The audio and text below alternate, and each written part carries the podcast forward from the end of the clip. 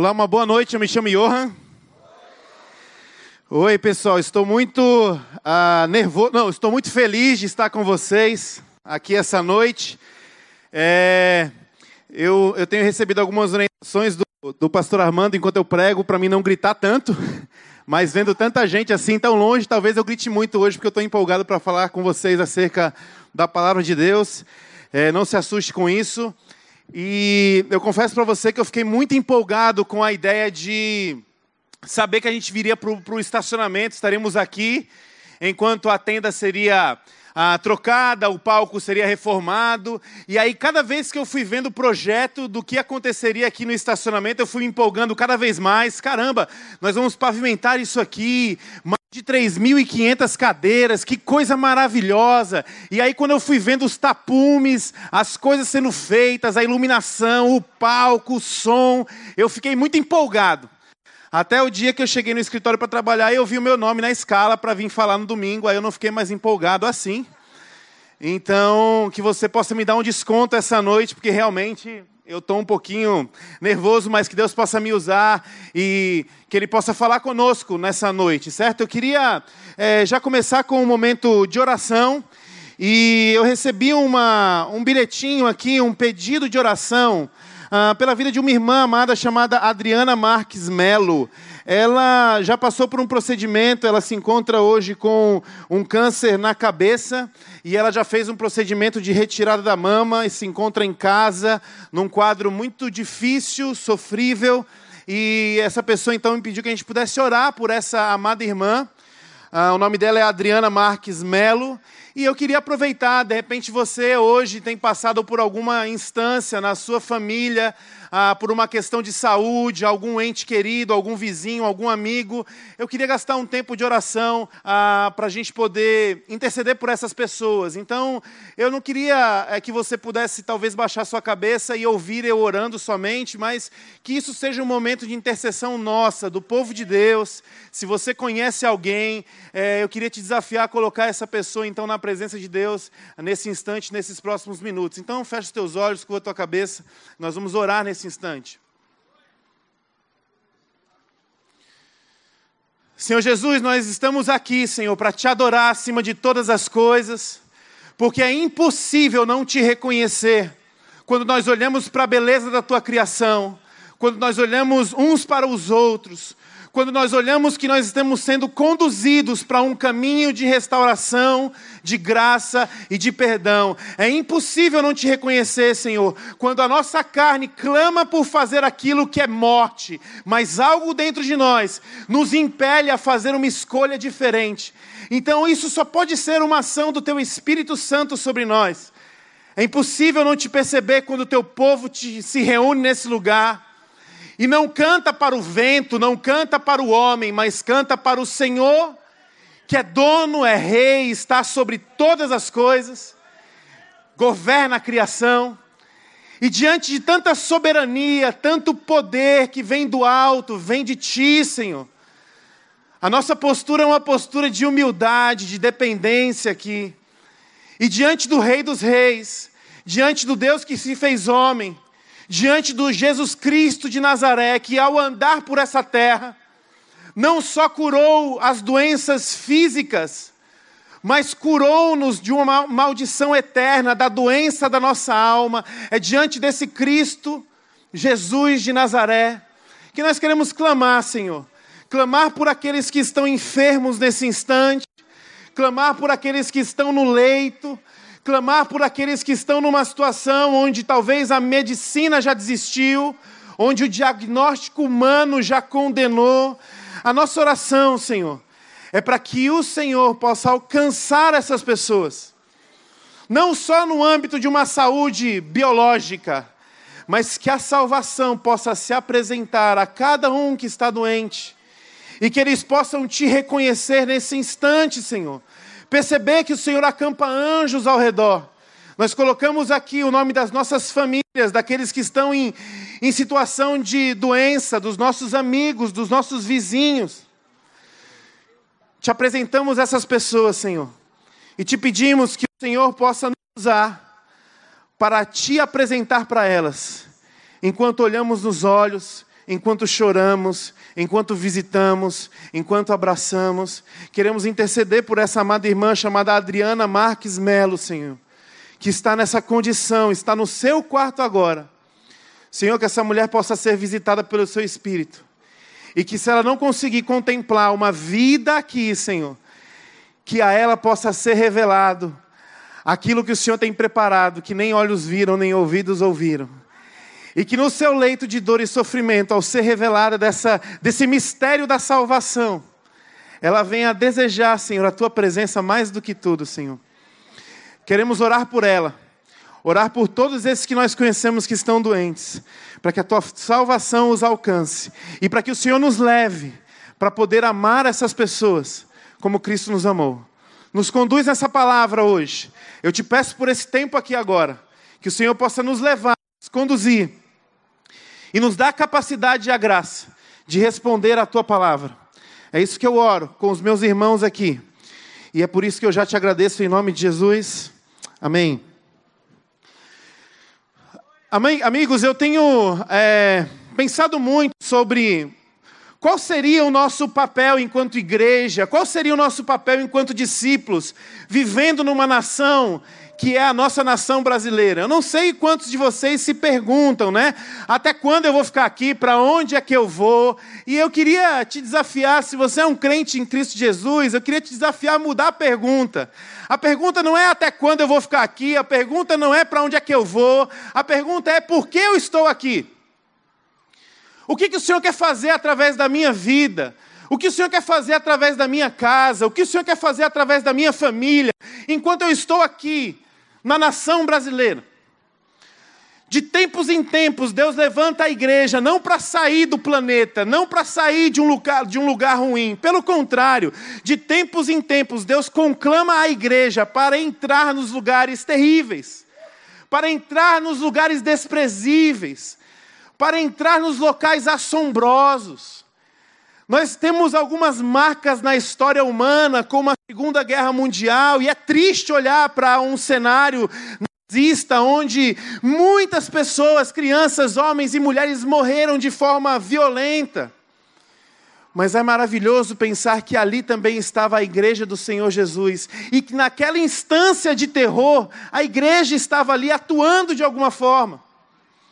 É muito triste pensar naquela situação de uma América que vivia o seu contexto racial, briga racial, onde os negros não tinham o mesmo direito dos brancos, onde os ônibus, o coletivo público, ah, não tinha local para os negros poderem se sentar. E você pensa, puxa, que coisa terrível, mas foi glorioso pensar que naquela instância Deus utilizou a sua igreja para abalar aquelas estruturas de poder e para trazer o céu para a terra. Eu acho que nós não estamos no Brasil à toa. Eu acho que nós não estamos aqui por acaso. E pensando nisso, eu tenho refletido o quanto a gente tem andado num cenário de crise. O quanto às vezes a gente vive uma utopia de vibrar com coisas que de fato, elas não são dignas da nossa vibração, elas não são dignas do nosso compromisso, elas não são dignas do nosso esforço, elas não são dignas da nossa propagação. E quanto eu e você nós ficamos vibrando com algumas coisas, para não olharmos de fato para aquilo que Deus tem nos chamado a fazer. Eu não vim falar de política aqui, nem, nem pretendo fazer isso. Mas me assusta o fato de ver e constatar que existem cristãos que nesse mês e nos próximos usam as suas redes sociais para falar muito mais de homens falhos do que do próprio Cristo. Pessoas que se empenham tanto a defender uma bandeira, a querer conquistar a opinião das pessoas, para votar em quem eu vou votar, mas pouco você vê Cristo. Nós estamos sendo chamados para uma igreja em Fortaleza e a gente, eu acho que a gente não está aqui por acaso. Eu não sei o quanto você olha para os números, o quanto você tem a coragem de encarar algumas coisas. Eu luto contra isso, eu sou uma pessoa super otimista. E se eu tivesse que falar de números com vocês, sabe o que eu diria? Eu diria o seguinte: eu faço parte de uma igreja local, a Igreja Batista Central de Fortaleza, e essa igreja tem mais de 3 mil pessoas. Eu diria para você o seguinte: eu, eu sirvo num projeto na Beira Mar há 15 anos, que reúne semanalmente mais de 500 pessoas. Eu diria para você, eu, eu, sou, eu, sirvo os adolescentes da minha igreja, e toda semana nós nos reunimos, tanto de casa em casa como num grande ajuntamento de 200 adolescentes. O meu super otimismo, quando eu vou para os números, quer me levar para uma zona de conforto, de olhar para as coisas que estão dando certo, mas eu preciso compreender e falar todo dia para mim mesmo, Johan, o conforto não te transforma em quem Deus quer que você seja. Você precisa ser confrontado a palavra de Deus nos diz em Provérbios: assim como ferro afia ferro, um companheiro afia o seu companheiro. Então, meus irmãos, eu gostaria de te levar a, uma, a um estágio aqui essa noite, não só de você pensar nos números da igreja evangélica, não só você pensar nos números bons da tua conta bancária, talvez, não só você pensar no número dos teus candidatos, não só em você pensar nos números dos gols que o seu time fez ou da pontuação que ele está num, num, num, campeonato sequer. Eu gostaria de te levar a pensar e a encarar outros números. Que números? De janeiro até agora, no nosso estado, aproximadamente 3 mil pessoas morreram por conta de crimes violentos. Dessas 3 mil pessoas, 700 eram adolescentes. E Johan, por que você está falando sobre isso? Nós estamos um domingo, celebração e festa. Eu acho que nós temos que nos alegrar porque isso faz parte, mas também nós devemos chorar com os que choram. E aí, nesse sentido, eu falo desses números por quê? Porque os números bons, eles tendem a nos confortar, mas os números ruins, eles tendem a nos confrontar.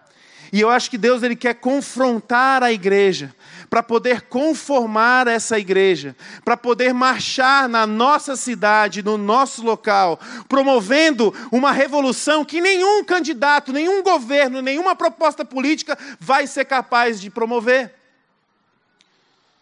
Nenhum homem é capaz de fazer com que o céu desça para a terra. Somente um foi capaz de fazer isso. E esse homem, depois que desceu o céu para a terra, quando chegou a hora de subir ao céu, ele nos disse: Olha, agora a proposta é outra. Agora eu vou viver dentro de vocês. Então nós estamos sendo chamados para uma missão muito séria. Existem algumas palavras que, no nosso contexto atual, elas são palavras que nos levam diretamente para uma para um pensamento conclusivo, do tipo: se eu falar para você felicidade, você acha que isso já é uma coisa boa de cara. Se eu falar para você frustração, você acha que isso é uma coisa ruim. Se eu falar para você alegria, você diz eu quero isso para minha vida. Jesus, alegria, aleluia. Se eu disser para você tristeza, você tende a pensar o quê? Eu estou pecando, existe algo de ruim na tristeza. O que foi que eu fiz de errado? Eu fui chamado uma vez para compartilhar numa conferência de jovens e o tema era avance, avançar. E eu precisei dizer para aqueles jovens naquela instância que eu não sei o quanto a igreja evangélica tem avançado. Eu não sei o quanto nós estamos avançando, e eu não sei se avançar no nosso contexto significa algo bom. Por quê? Porque eu consigo enxergar na nossa cidade ministérios crescendo, igrejas sendo plantadas, eu consigo enxergar pessoas, pregadores jovens virando famosos, tendo programa na rádio, aparecendo na TV. Eu consigo enxergar uma igreja avançando. Mas eu não sei se avançar é bom. Porque eu também consigo enxergar a violência avançando. Eu também consigo enxergar a, a corrupção avançando.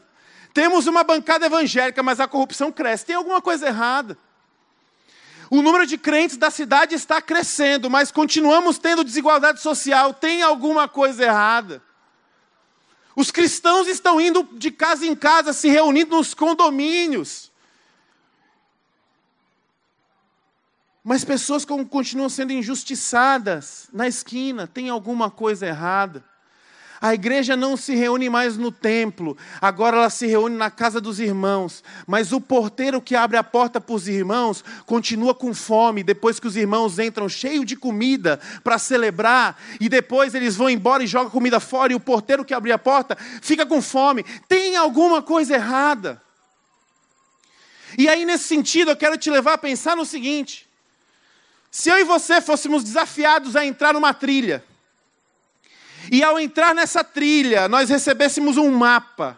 E à medida que eu e você nós entrássemos na trilha a partir da leitura do mapa e nós fôssemos sendo conferidos por algum sistema de GPS de alguém que estava nos avaliando, mas o sistema só apareceria a palavra avançar, avançar, avançar. Eu não posso dizer para você que quanto mais eu avanço, mais certo eu estou. Por quê? Porque se eu pego esse mapa e eu leio esse mapa de cabeça para baixo, quanto mais eu avanço nessa trilha, mais eu estou me perdendo. Então eu queria conversar com vocês sobre um tema, e o tema é Filhos em Cristo ou Discípulos em Crise. Um filósofo chamado Sócrates, um filósofo grego, ele disse uma coisa muito pertinente. E o que ele disse foi o seguinte: a vida não examinada não vale a pena ser vivida. O que o filósofo disse foi o seguinte: se você de quando em quando, meu irmão e minha irmã, isso não foi um pastor que nos disse, nem um missionário, mas foi um sábio, e ele disse o seguinte: se você de quando em quando não para para avaliar a sua vida, você já está jogando a sua vida fora. Se você de quando em quando não para para olhar quem está com você, como eles estão, onde eu estou, quem sou eu, ao que vim fazer nessa terra, se você não para de quando em quando para contabilizar essas coisas e não somente olhar para os números bons, mas encarar as coisas ruins, talvez você já está jogando a sua vida fora. E oh, eu não vim aqui para ouvir filósofo, eu vim aqui para ouvir a palavra de Deus, pois Provérbios 16, 20 nos diz quem examina cada questão com cuidado, prospera. E feliz é aquele que confia no Senhor. Não há prosperidade, não há sucesso, não no sentido financeiro da palavra, se não houver coragem de nos avaliarmos, olharmos para questões essenciais e podemos nos questionar enquanto a isso. E eu percebo que essa igreja tem sido, não essa igreja IBC, mas essa igreja que está no Brasil, parece que essa igreja, quanto mais avança, mais ela se perde. E eu queria pensar com vocês em algumas coisas básicas hoje. Qual foi a missão de Jesus? O que, que de fato Jesus veio fazer nessa terra? Qual foi o plano desse Deus que decidiu olhar para a nossa história e decidir se esvaziar de si mesmo e entrar na história. Qual foi o plano? Meus amados, o plano não foi para resolver um problema logístico. Meus amados, o, o plano não foi para resolver um problema de localização. Jesus não veio nessa terra com a preocupação de olhar para uma humanidade dizendo assim: vixe, essa humanidade que era para ir para a direita, que é o caminho do céu, pegou a esquerda, que é o caminho do inferno.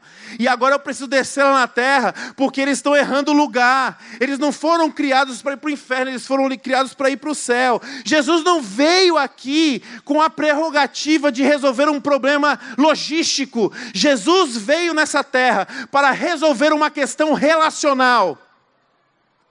E a questão relacional está descrita em João 14,6, quando Jesus diz: Eu sou o caminho, a verdade e a vida, e ninguém vem ao Pai a não ser por mim. Não é o seguinte: eu sou o caminho, a verdade e a vida, e ninguém vem ao céu, ou ninguém deixa de ir ao inferno a não ser por mim. Jesus não veio fazer isso. Jesus veio resgatar uma relação comigo e uma relação com você. Ao se encontrar com um homem corrupto, um político corrupto daquela época chamado Zaqueu, Jesus decide jantar na casa dele. E em Lucas 19, 10, após Zaqueu se arrepender, após Zaqueu entender que a vida dele não deveria ser uma vida pautada nele mesmo, após Zaqueu perceber que estava caminhando para um caminho de morte e não de vida, Zaqueu se arrepende e ele decide viver uma vida diferente. Mas Zaqueu não se arrependeu por uma questão de argumentação de Jesus. Zaqueu não se arrependeu porque Jesus venceu Zaqueu num debate. Zaqueu não se arrependeu porque Jesus provou para ele cientificamente que ele estava errada. Zaqueu se arrependeu porque ele percebeu que o Deus que se fez homem gostaria de estabelecer com ele uma relação. É por isso que ele olha para Zaqueu, sem Zaqueu nem ter se apresentado, ele já diz: Zaqueu, nem sabe o meu nome, eu vou jantar na tua casa hoje. Quanta intimidade, eu nem te convidei, você quer jantar na minha casa? Para o judeu sentar à mesa era sinal de intimidade. E aí, quando Zaqueu se arrepende, olha que interessante, Jesus disse o seguinte: houve salvação nessa casa, pois o filho do homem veio buscar e salvar o que estava perdido. E aqui talvez nós começamos a perceber alguns sintomas da nossa crise. Sabe quais são os sintomas? Os sintomas é que nós tendemos a ler esse versículo e nós tentamos ler assim, ó. Pois o filho do homem veio buscar e salvar quem estava perdido. Nós achamos que o que Jesus vem fazer tem muito mais a ver comigo, com o eu, com os meus planos, com a minha pessoa. Nós estamos vivendo hoje cenários de um antropocentrismo. O que é isso? É um homem que, ao invés de reconhecer que Cristo está no trono, Cristo está no centro e tudo é dele, por ele, para ele, o homem hoje vive um antropocentrismo. O que é isso? Ele acha que tudo gira em torno dele mesmo mesmo. E ele quer então estabelecer uma dinâmica com Deus, onde ele continua sentado no trono. E aí não é tudo dele, por ele, para ele, mas é tudo para mim, por mim e para minha glória. E aí nós não podemos ler aqui o que não está escrito, porque Jesus não veio buscar e achar quem estava perdido. Porque ele estava falando com Zaqueu. E Zaqueu estava na frente dele. Ele sabia onde Zaqueu estava. Então a nossa questão não é quem, a nossa questão, por que o quem? O quem é, então Deus me encontrou e fica por isso mesmo. Mas quando nós entendemos que a nossa relação não está no quem, mas no que, nós entendemos que ao Deus nos encontrar, a relação pede uma transformação. A relação pede uma resposta, a relação pede um novo caminho, a relação pede uma nova configuração, uma nova dinâmica. A relação vai exigir algo de nós. Pois o filho do homem veio buscar e salvar o que estava perdido. E o que se perdeu? A relação se perdeu. Quando a humanidade no Éden decide tomar do fruto, na expectativa de ser como Deus, enganado pela serpente, o argumento foi: se você comer desse fruto, certamente você não morrerá, pelo contrário, será como Deus. E aí, homem e mulher comem do fruto na expectativa de serem como Deus. Mas uma pergunta: Gênesis 1, 27 nos diz. Quando Deus foi criar o homem e a mulher, ele disse: façamos o homem à nossa imagem e semelhança. Como o homem vai tomar um fruto querendo ser como Deus, se no início de todas as coisas, esse próprio Deus disse: façamos esse homem à nossa imagem e semelhança? Quando Deus cria homem e mulher, façamos homem nossa imagem e semelhança. Deus estava dando a nós a capacidade de se relacionar intimamente, profundamente com Deus e com o outro. Quando o homem anseia tomar do fruto para ser como Deus, ele não queria ser como Deus comunitar, ele não queria ser como Deus relações, ele queria ser como Deus divino. Ele queria ser como Deus no trono. A relação que o homem queria ter, o que o homem queria obter do fruto era poder, era soberania. Por isso que Deus disse: Olha, se você quiser ser soberano sobre a sua vida, você certamente morrerá.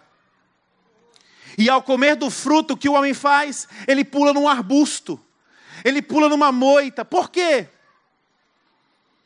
Porque ele perdeu a capacidade de se relacionar com Deus. Por isso ele se esconde de Deus. Ele perdeu a capacidade de se relacionar com a mulher, por isso ele se esconde da mulher. E ele perdeu a capacidade de se relacionar consigo, e por isso ele se esconde dele mesmo. Nessa dinâmica que Jesus veio para resgatar o que somos, a nossa relação com Deus.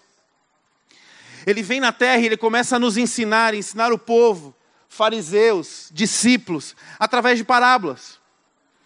O que são parábolas? Parábolas são metáforas. Parábolas são histórias fictícias. E é muito interessante pensar, puxa, por que, que Jesus ele ensinava sobre parábolas, através de parábolas? Um autor chamado Eugene Peterson sugere para nós o seguinte: se você colocar o seu filho para assistir um documentário histórico, o seu filho não vai chegar para você dizendo assim, pai, pai, compra a roupa do Dom Pedro I para mim, eu quero ser o Dom Pedro I. Mas se você levar o seu filho para assistir, eu não sei se é pecado para você, mas espero que não seja. Se você levar o seu filho para assistir Homem-Aranha, o seu filho vai ficar ali, assim, no bom sentido, ele vai ficar lhe perturbando até você comprar a bendita roupa do Homem-Aranha. Por quê? Porque a metáfora ela tem um poder diferente de um fato histórico. O fato histórico é recebido por mim e por você como um conhecimento, como uma informação. Mas a metáfora, a parábola, é como um portal atemporal, onde Jesus ensina sobre parábolas, por quê? Porque ele quer incluir todos nós. Porque a parábola é um portal que nos joga dentro da história. E aí é interessante perceber que quando Jesus queria ensinar sobre um assunto, ele contava uma parábola. Mas aí em Lucas 15, Jesus ele decide contar três parábolas sobre o mesmo assunto. E eu fiquei encucado com isso. E eu peguei o meu professor da época de seminário, um querido, amado irmão que já foi dessa igreja, chamado Tyler Hopkins. E eu disse para ele, Tyler, por que, que tem três parábolas? Por que, que ele contou três para isso e não contou mais para as outras? E o Tyler olhou para mim e disse assim: Não, Johan, porque Jesus ensinava parábolas. Ele é muito parecido com o caso Macor. E cada parábola tem uma ênfase. E por que Jesus contar três parábolas? Contar três parábolas porque era muita ênfase. E eu fiquei com aquele cucado, fiquei pensando, puxa, será mesmo que é isso? Será que Jesus repetiu as, as histórias por uma questão de ênfase? E hoje eu queria te levar a uma reflexão um pouco diferente sobre isso. Ao meu ver, Jesus não repetiu essas histórias por questão de ênfase. Ao meu ver, Jesus contou essas três histórias para progredir, ele fez uma progressão para nos levar a entender quem Deus era. Porque nós não sabemos. E você vai entender porque eu estou dizendo isso. É como uma criança que te pergunta algo complexo e você diz assim: como é que eu vou explicar isso para a criança? Aí você não explica. Você tenta fazer uma ilustração, você tenta usar um exemplo. Jesus conta a primeira história. A primeira história era o seguinte: o pastor tinha 99, 100 ovelhas, e ele chega no aprisco, e quando ele chega no aprisco, ele conta as ovelhas, e vendo que tinha 99, esse pastor ele sai para buscar a ovelha perdida. E aí nós que vivemos um evangelho em crise, achamos o quê? Ai, que lindo! E eu sou essa ovelha perdida. E esse Deus, ele largou todas as 99 só para me encontrar. Tem até uma música que a gente canta. O impressionante, ousado amor de Deus, que deixa as 99 só para me encontrar. E até o momento que Deus sai, que o pastor sai para buscar essa ovelha, eu e você nós queremos ser essa ovelha perdida. Até o momento que ele nos coloca nos braços e nos leva de volta para o aprisco, nós queremos ser essa ovelha perdida. Mas aí um problema começa a acontecer. Qual é o problema? Ele simplesmente te joga no meio das outras 99. E se você já viu ovelha, você não tem como dizer, essa aqui é a, é a, é a Letícia, essa aqui é a Adelaide, aquela ali é a Bruna. Você não tem como dizer. Porque ovelha é tudo igual. Então, quando esse pastor ele joga essa ovelha no meio das 99, você não é mais ninguém. Você não é diferente de ninguém. E a história é o seguinte: depois que ele resgata a ovelha perdida, a Bíblia diz o quê? Que resgatando a ovelha perdida, ele vai se alegrar com os seus amigos. Ele deixa o item perdido lá com as outras e vai se alegrar com os amigos. Depois Jesus conta uma história, e a história é uma mulher tinha algumas moedas, e essa mulher, ao perder uma moeda, ela fica em casa muito aflita, e ela começa a buscar essa moeda, move os móveis, limpa a casa, faz todo um esforço para encontrar a moeda perdida. E aí você fica pensando: que lindo, sou eu essa moeda. E Deus é essa mulher, um tanto quanto avarenta, pão dura, que não consegue perder uma moeda e ficar quieta. Mas eu sou essa, mulher, essa, essa moeda, que lindo. E Deus limpa tudo e me encontra, que maravilha, eu quero ser essa moeda. Até o momento que, ele te, que ela encontra a moeda, e ela pega a moeda e simplesmente põe essa moeda com as outras e vai se alegrar com as amigas. E você deixou de ser aquela moeda tão especial e passou a ser mais uma moeda do saco de moedas. E aí Jesus conta então uma história. E para mim, quando ele entra na história do pai que tinha dois filhos, essa história não é uma repetição por ênfase, ela é uma história completamente diferente. Sabe por quê? Porque nós não sabemos onde a ovelha se perdeu, nós não sabemos o que a ovelha sentiu, nós não sabemos o que a ovelha fez, nós não sabemos se esse pastor ele correu, se ele foi andando, se ele laçou a ovelha pelo pescoço, se ele montou, laçou pelo pé, se ele trouxe a ovelha de cabeça para baixo. Nós não sabemos absolutamente nada dessa história, só sabemos de ovelha perdida, encontrada, reposta no rebanho. A da moeda, do mesmo jeito, você não sabe se a moeda é suja, é limpa. Você não sabe se ela caiu embaixo de um móvel, embaixo da poeira. Você não sabe o que a mulher sentiu, se a mulher era gorda, magra, baixa, alta. Você não sabe quantas horas ela esperou, procurou. A história do filho pródigo é uma outra história. E ao meu ver, quando Jesus conta a história da ovelha e do pastor, a parábola da mulher e da moeda, ele estava levando o seu povo a entender quem Deus era. E ao contar a história da, da ovelha e do pastor, ele estava querendo mostrar para o povo o seguinte: eu não sou dono da fazenda e vocês são meus bichos. A relação que eu quero ter com vocês não é uma relação de administração. Não é uma estrutura onde eu tenho que ter a 100 e se está faltando uma, eu tenho que me virar para encontrar uma. A relação que Deus quer ter comigo, com você, não é uma relação onde Ele é dono de nós e nós somos dele, nós somos as moedas dele. Apesar que é triste pensar hoje que algumas igrejas no Brasil mais crescem, sabe por quê? Porque elas pregam o evangelho que Deus é o dono das moedas. E nós nos reunimos, fazemos o que fazemos porque queremos as moedas. E aí o que acontece? Agora nós vamos ver uma história e a história não é de bicho, a história não é de moeda, porque nós não somos bichos e nós não somos moedas. Nós somos filhos. E aí ele entra na história dos filhos. E aí é interessante perceber que nessa dinâmica a história começa assim: o filho mais novo chega para o pai e diz: Pai, eu quero a minha parte da herança. Qual era a relação do filho mais novo com o pai? O Senhor é a mulher das moedas. E pegando a sua herança, esse menino vai para longe, ele, ele desperdiça tudo que tinha.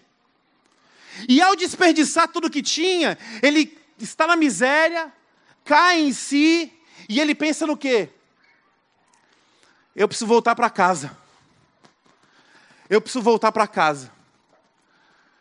O evangelho em crise tende a nos levar a pensar que o nosso problema é o lugar, é céu ou inferno. Aquele menino pensa, eu preciso voltar para casa, a casa é um lugar. Ele precisava entender que ele não precisava voltar para um lugar, ele precisava voltar para uma relação. Ele não tinha que voltar para casa, ele tinha que voltar para os braços do pai. E aí o que ele faz? Ele ainda não entendeu quem Deus era. É por isso que ele queria voltar para um lugar. É por isso que a questão dele era sair de um lugar ruim para um lugar melhor.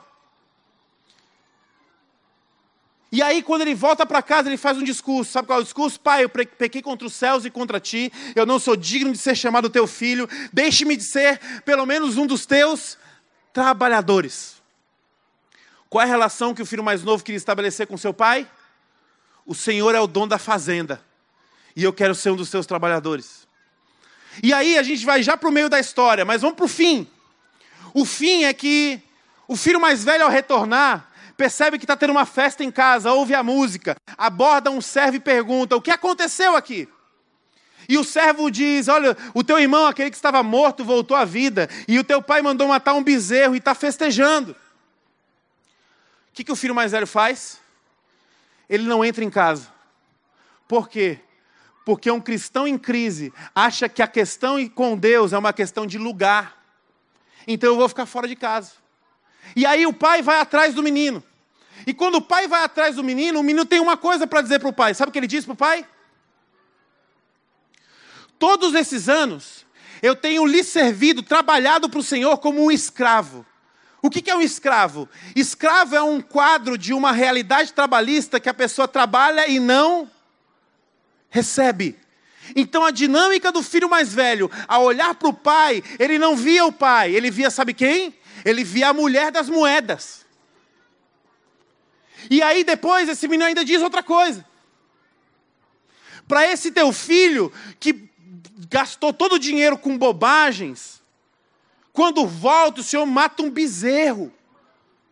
E para mim, tu nunca me deste um cabrito para celebrar com os meus amigos. Sabe como é que aquele menino via o pai? Ele não via Deus como pai, ele estava vendo Deus como dono da fazenda. Então nós estamos em crise porque nós não entendemos quem Deus é. E caminhando aqui para o final, nós precisamos entender o que? Filhos em Cristo, eles cumprem uma grande comissão. E se você, meu irmão e minha irmã, em Cristo Jesus, entender quem você é em Deus, você vai mostrar para o mundo uma igreja relevante. Se você não entender quem você é em Deus e quem Deus é para você, você vai cumprir uma grande omissão e você vai mostrar para o mundo uma igreja irrelevante. E aí, como é que então eu faço? Nós precisamos entender a primeira coisa: Deus não é dono dos bichos, Deus não é dono das moedas, Deus quer ser conhecido como nosso Pai. E aqui vem um desafio muito grande, sabe por quê? Porque o nosso país tem uma configuração sociológica onde nós temos uma grande falta de ação paterna, representação paterna dentro dos lares. O brasileiro tem sido o filho órfão, de pai presente e pai ausente. O brasileiro muitas vezes tem uma referência na mãe como referência de pai. E aí, nesse sentido, nós precisamos entender quem é o pai. Porque nós podemos estar vivendo uma tremenda confusão de achar que Deus, que se apresenta como pai, ele é uma mãe. Em que sentido, Johan? O amor de mãe é um amor precioso e essencial, assim como o amor de pai. Mas o amor de mãe é um amor de serviço, de entrega. O amor de pai é um amor que se manifesta de uma forma diferente. O amor de pai é um amor que responsabiliza. E porque nós não temos a figura de quem Deus é como pai, nós temos nos tornado o quê? Filhos irresponsáveis. Porque nós não temos a figura de Deus como pai que quer nos responsabilizar, nós queremos vir para a igreja para alguém nos servir. Nós não temos responsabilidade com ninguém. E aí eu quero te levar a pensar em algumas, alguns aspectos do pai. A primeira coisa que a Bíblia diz Aquele filho mais novo, voltando, estava longe. O pai de longe o viu e o pai disparou no alcance daquele menino. Porque o Tim Keller, um autor, ele, ele, sugere que naquela cultura da época, o dono de uma fazenda, ele tinha ao seu redor uma vila. Havendo um pecado público de ofensa contra o pai, aquele menino que ofendeu publicamente o pai era merecedor de morte. Quem mataria o menino? O pai? Não, os servos. Então Tim Keller sugere que o pai naquela parábola ele disparou para correr para alcançar o filho, por quê? Porque aquele filho mais novo não chegaria em casa. Ao passar pela vila, ele seria identificado pela vila e aqueles aldeões iriam matar aquele menino para honrar o senhor da fazenda.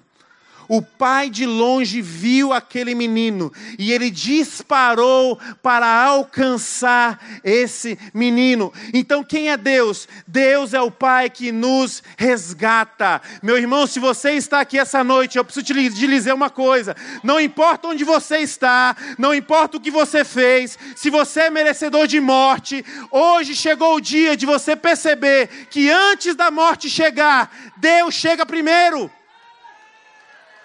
ele dispara. O Pai nos resgata. Romanos 5,8 nos diz: Deus provou o nosso amor por nós, Cristo morreu na cruz, enquanto ainda éramos pecadores. Deus não está esperando você mudar a sua vida para você ser acolhido, Ele quer te acolher na desgraça. E ele vai correr, ele vai disparar, para que antes que a condenação chegue, ele estará lá. Então o amor do Pai é um amor que nos resgata, mas não fica por aí. Por que não fica por aí? Porque ao abraçar o filho, o pai dá uma ordem aos servos, e o pai diz: ponham as minhas roupas sobre ele. Como nós enxergamos que Deus Pai parece uma mãe, a gente começa a chorar nessa hora. Ai meu Deus, que lindo! Tá dando uma roupa da Zara para ele.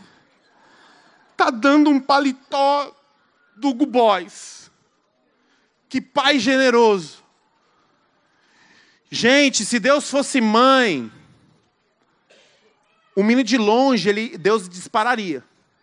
Ele ia abraçar o menino antes de qualquer pessoa bater no menino.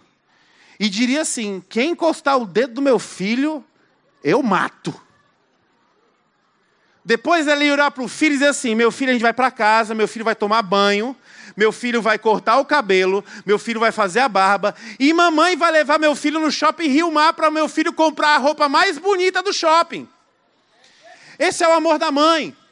Mas o amor do pai não é esse amor. O amor do pai é um amor que olha para o filho chegando e diz: ponham a minha roupa sobre esse filho. Sabe por quê? Porque o pai tem uma intenção. Ele não te resgata para você ficar em casa sendo mimado por ele. Ele te resgata porque ele quer te restaurar. E quando o pai está dizendo: ponham a minha roupa sobre ele, sabe qual é a intenção do pai? Quando esse meu filho sair de casa, o pessoal vai olhar para ele e vai se confundir. Por quê? Porque eles vão olhar para o meu filho e eles não vão ver meu filho. Eles vão ver quem? Eles vão ver a mim.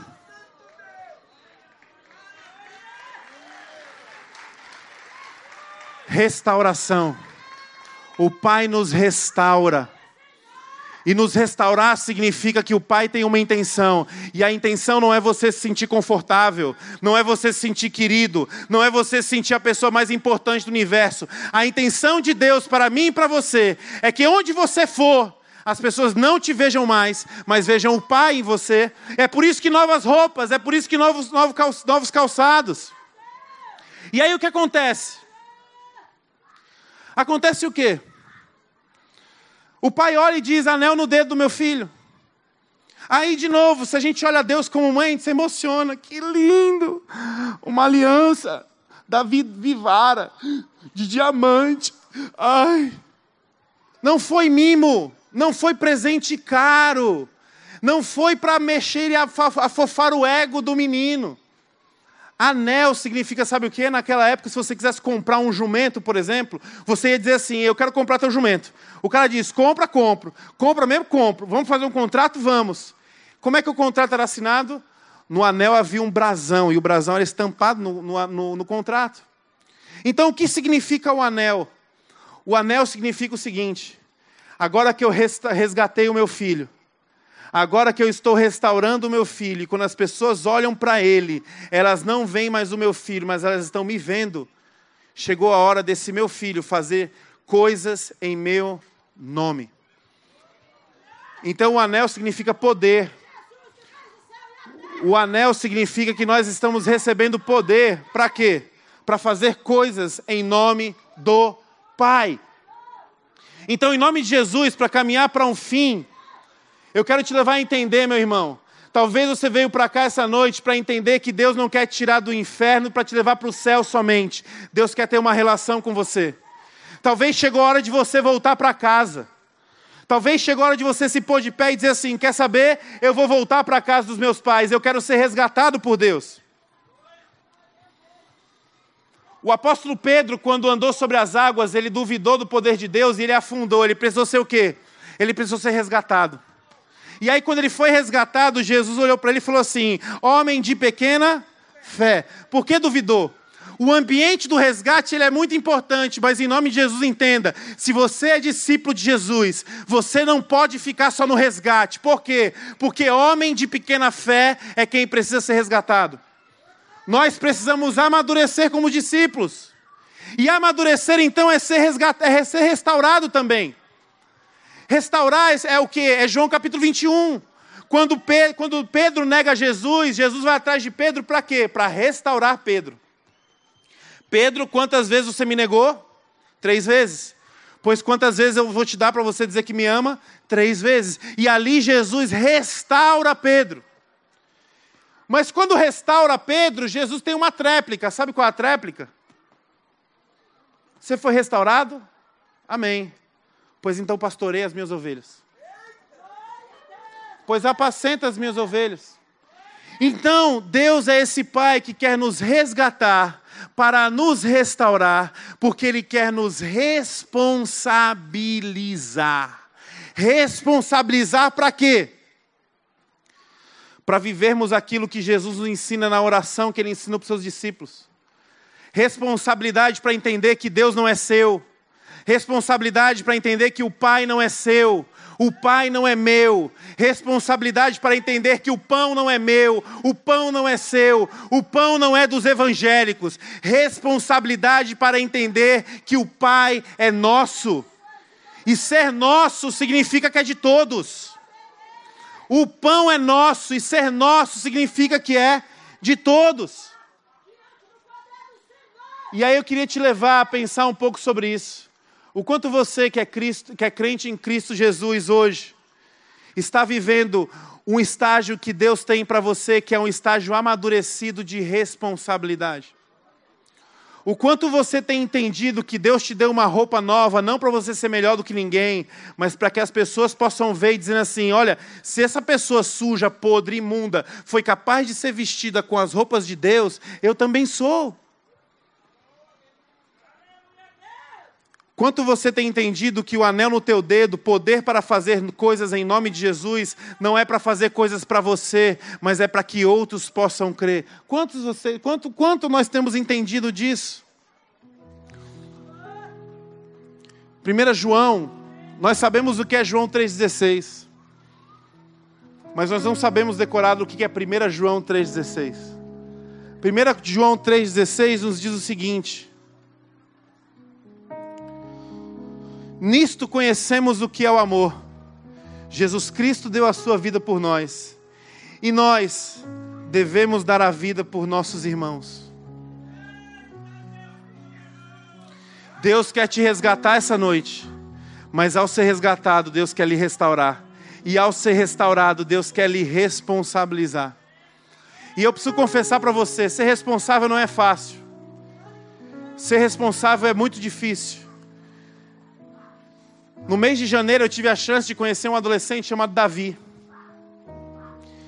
E ao conhecer o Davi, o Davi se encontrava numa condição que ele estava usando drogas, ele estava fazendo parte de uma organização do crime, ele estava abandonando sua família, sua casa.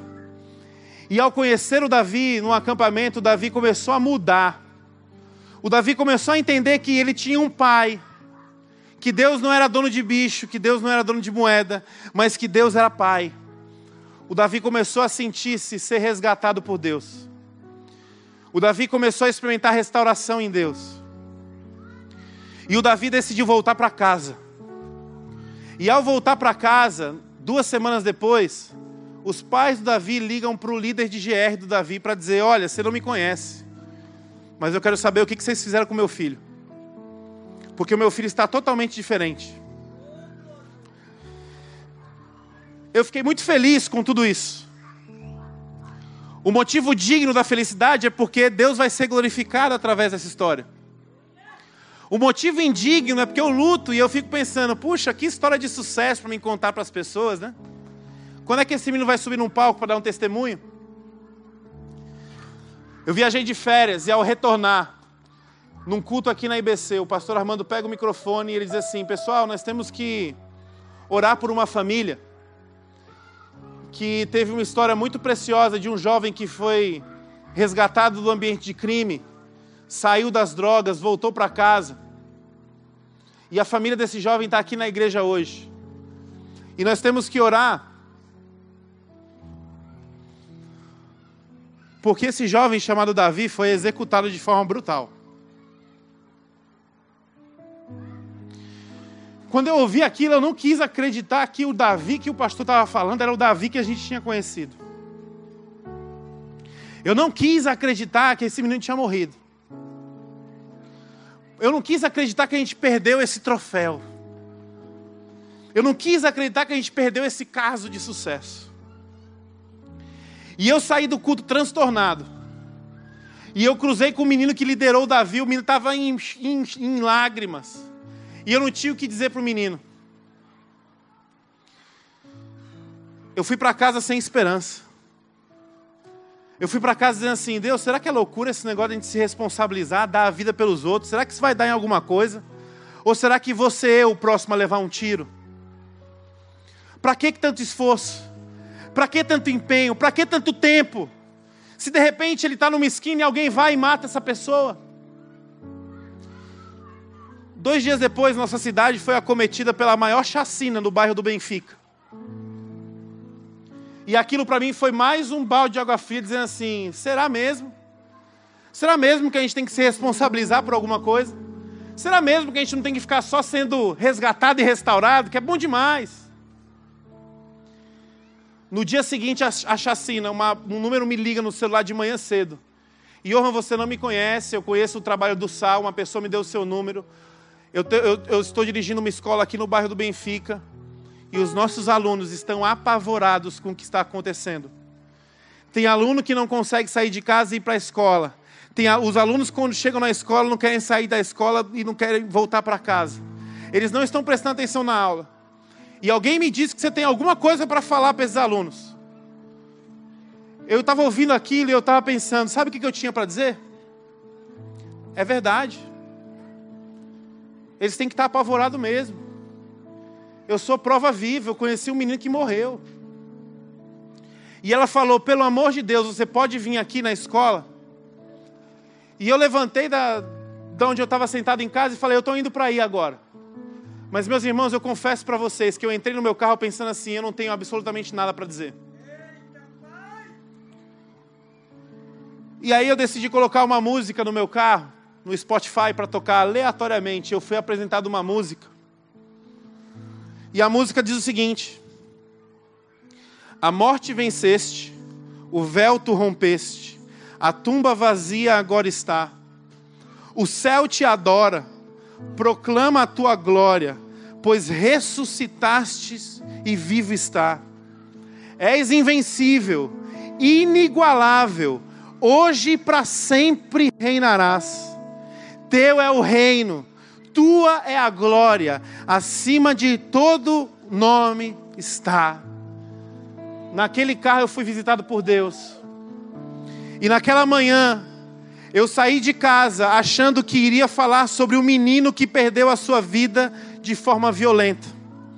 Ao chegar naquela sala de aula, eu só conseguia falar sobre um Deus que é tão poderoso, tão invencível, tão inigualável, que ele foi capaz de achar um menino perdido, resgatar esse menino, restaurar esse menino, responsabilizar esse menino e absolutamente nada, nem facções, nem morte, foram capazes de impedir aquilo que Deus tinha para a vida do Davi. Quando eu cheguei naquela escola, eu cheguei convicto que o Davi não perdeu a sua vida. Deus encontrou e ganhou a vida do Davi para ele. Aleluia. É por isso que a história do filho pródigo acaba em banquete. Banquete não é mimo. Banquete não é gracinha. Banquete não é a mamãe fazendo o chocolate quente para você com 35 anos, o chocolate que você tomava com 4 anos de idade. O banquete é uma mensagem de esperança. Porque filhos que recebem a roupa do pai, filhos que fazem coisas no poder do pai, eles irão enfrentar situações difíceis. Eles irão andar por vales secos eles irão olhar para as ruínas. Filhos que se responsabilizam, eles vão chorar demais, eles não vão somente sorrir. É por isso que o Salmos diz: aquele que sai semeando em lágrimas, volta colhendo em júbilo. Sabe por quê? Porque a história da responsabilidade termina no banquete. O banquete é uma mensagem de esperança para quem se responsabiliza. O banquete significa, sabe o quê? Meus filhos responsáveis, Meus filhos que foram para serem percebidos, não como eles, mas como eu neles. Meus, meus filhos que receberam as minhas vestes. Meus filhos que estão andando com o meu anel nos seus dedos. Meus filhos responsáveis. Vocês irão sofrer dores. Vocês irão perder muitas coisas. Mas o final terminará num banquete. E o banquete representa que tudo aquilo que se perdeu no seu caminho não pode ser comparado com aquilo que eu preparei para vocês. O banquete representa isso. Aquilo que se perdeu pelo caminho não pode ser comparado àquilo que o Pai prepara para nós. Por isso eu tenho três apelos para fazer essa noite. E nós vamos adorar o Senhor aqui juntos. O primeiro apelo é que talvez hoje você se vê como esse menino perdido. E você está dizendo: eu, eu entendi que Deus é meu Pai. Eu entendi que nada é capaz de me separar desse amor. Eu entendi que esse, que esse Deus é um Pai que quer se relacionar comigo. Mesmo eu fazendo tanta coisa errada, mesmo eu estragando tanta coisa. Talvez hoje você veio nesse lugar porque você quer ser resgatado por Deus. Talvez hoje você veio para cá pensando assim: eu vou lá para ver se eu consigo encontrar Deus. E a boa nova do Evangelho é: Deus já te encontrou. O Pai já disparou no teu alcance, no teu encontro. Se hoje você veio para cá e você quer ser resgatado por Deus, entregando a tua vida para Ele, eu queria te convidar nesse auditório a ficar de pé. Aquele menino se pôs de pé. Aleluia. Talvez hoje é o dia de você voltar para casa, aceitar a Cristo como teu Senhor e teu Salvador aceitar que o teu pai pode ter te abandonado, a tua mãe pode ter te abandonado, mas o Senhor nunca te abandonou. Quantos aqui vieram para ser resgatados e precisam do resgate do Pai? Eu queria te convidar a ficar de pé nesse instante. Deus, eu estou me pondo de pé porque eu quero voltar para casa.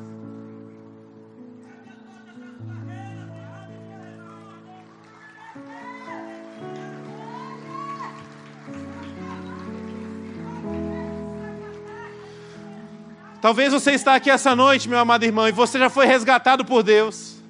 Você já fez uma decisão. Você já entendeu o que é o evangelho para a tua vida. Você já recebeu as roupas do Pai. Mas quando as pessoas chegam perto de você, elas te veem vestido de Deus, mas elas sentem o cheiro do inferno. Talvez essa noite Deus está te chamando para você aceitar um processo chamado restauração na tua vida. Talvez chegou o momento de você dizer: Quer saber, eu quero tirar minha máscara. Quer saber, eu reconheço que eu recebi as roupas do Pai, mas por debaixo dessas roupas existem sujeiras, feridas, dores, que eu preciso botar isso para fora. Eu preciso de ajuda. Eu preciso confessar os meus pecados. Eu preciso fazer parte da comunidade de Deus. Eu preciso andar com pessoas. O meu apelo para você é que talvez você precisa viver restauração na tua vida. Então você que é crente em Cristo Jesus, mas vive uma vida de pequena fé, vive uma vida de imaturidade. Se você quer ser restaurado por Deus hoje, eu queria te convidar a ficar de pé também. Eu preciso de restauração, Senhor.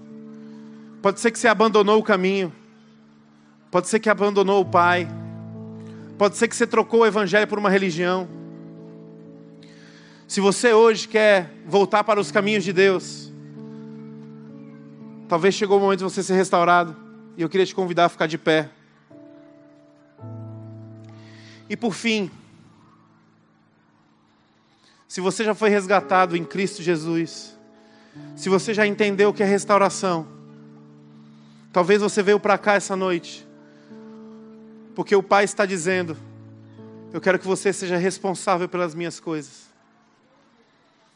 Eu quero que você possa entender que anel no dedo significa poder para fazer coisas em meu nome. Eu quero que você possa olhar para as pessoas como eu as olho. Talvez, talvez Deus te chamou para cá essa noite para você ser alguém mais responsável, assumir a responsabilidade de ser um discípulo de Jesus.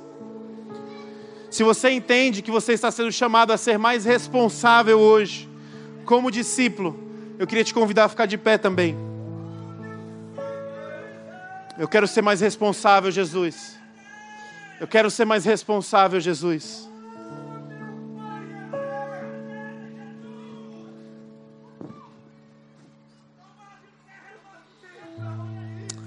Jesus, nós pausamos aqui nessa noite, Senhor. Porque nós cremos que hoje a noite é uma noite de resgate. Uma noite é uma, essa noite não é uma noite de voltar para casa. Essa noite é a noite de voltar para os braços do Pai. Senhor, como igreja, nós queremos interceder por esses filhos que estão voltando para os braços do Pai hoje. Esses que estão dizendo: Senhor, eu quero ser resgatado. Senhor, eu quero mudar o meu caminho. Senhor, eu quero uma vida diferente. Ó oh Deus, que eles possam perceber essa noite que antes deles se levantarem, o Senhor já chegou. E que eles possam viver um estágio agora de dependência de Ti para que eles possam sair do resgate e irem para a restauração. Ó oh Deus, eu quero orar por esses irmãos que se levantaram hoje à noite aqui, reconhecendo que precisam tirar a máscara, tirar a fantasia, tirar a Bíblia debaixo do braço, parar de viver uma religião e começar a ser restaurada a partir da confissão dos pecados, da dependência uns dos outros. Deus, que esses amados irmãos saiam daqui percebendo, Senhor, a importância de viver relacionamentos, a importância de viver de casa em casa, a importância de olhar um nos olhos, no, olho, no olho do outro e dizer: Eu preciso de ajuda. Miserável homem que sou, quem me livrará do corpo dessa morte? Porque o bem que quero fazer, esse não faço mas o mal que não quero fazer, esse eu continuo fazendo. Oh Deus, nos dá a graça de botar essas chagas para fora. Nós queremos ser restaurados, Jesus, porque a nossa nação está perecendo, porque os cristãos estão sendo fantasiados de Deus, mas saem por aí fedendo ao diabo, Senhor. E a minha oração é que a tua restauração nos alcance para que à medida que a roupa de Deus seja colocada em nós, o bom perfume de Cristo possa exalar da nossa vida, Senhor. Restaura-nos. Talvez você está de pé aí, eu queria te convidar a orar. Restaura-me, Senhor. Me restaura, Senhor. E para terminar, Senhor, muitos irmãos se levantaram aqui para se tornarem mais responsáveis. Oh Deus, o que é nosso tem que ser de todos, Senhor. Oh Deus, o que é nosso tem que ser de todos, Senhor. Deus, o que é nosso tem que ser de todos, Senhor. Deus, eu não quero viver para mim mesmo.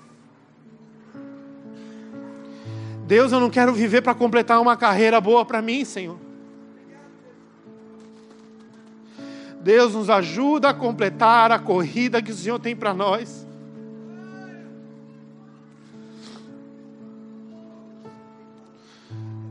Deus, eu não sei quantos Davis eu vou perder pelo caminho.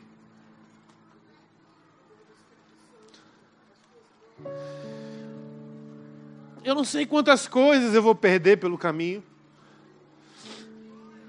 Eu não sei quantos bens eu vou perder pelo caminho. Eu não sei quantos dos meus sonhos eu vou perder pelo caminho. Mas, Senhor, assim como os meus irmãos estão de pé, eu quero ser mais responsável.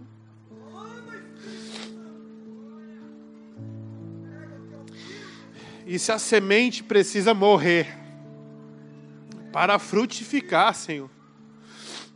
A minha oração é que o Senhor possa matar todas essas coisas. Nosso tempo, nossos bens, nossas conquistas pessoais.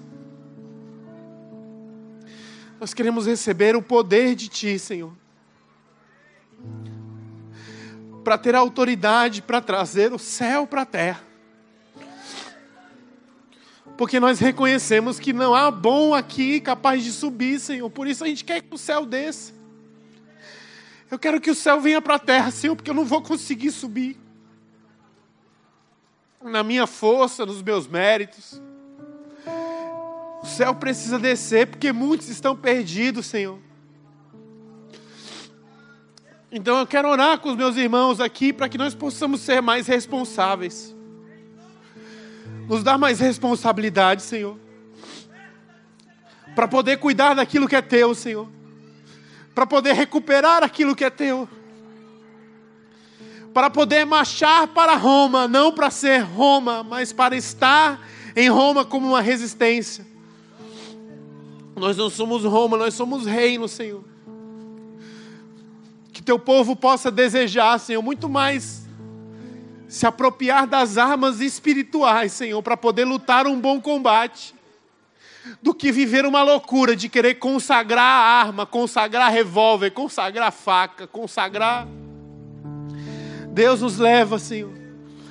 Nos leva a viver o teu reino aqui, Senhor. Nós não somos Constantino, nós somos Cristo, nós não somos Roma, nós somos reino. Por isso nos responsabiliza por essa cidade, Senhor. Os Davis que estão lá fora nos responsabiliza por eles, Senhor. Eis-me aqui. Eis-me aqui. Eu queria te convidar, meu irmão, a orar isso. Você que se levantou essa noite para dizer: Eu quero ser mais responsável. Diga isso para o Senhor: Senhor, eis-me aqui. Diga isso alto para o Senhor: Senhor, eis-me aqui, Senhor. Isaías, quando foi restaurado, o Senhor procurou alguém para enviar. Isaías, ao ser restaurado, só disse isso. Eis-me aqui, Senhor, envia-me a mim, Senhor. E nós vamos terminar esse momento adorando aquele que é digno. E eu queria te convidar, meu irmão, a não empilhar cadeira agora, a não sair, a não abraçar ninguém. Você pode até fazer isso, mas adore o Senhor, porque Ele é digno.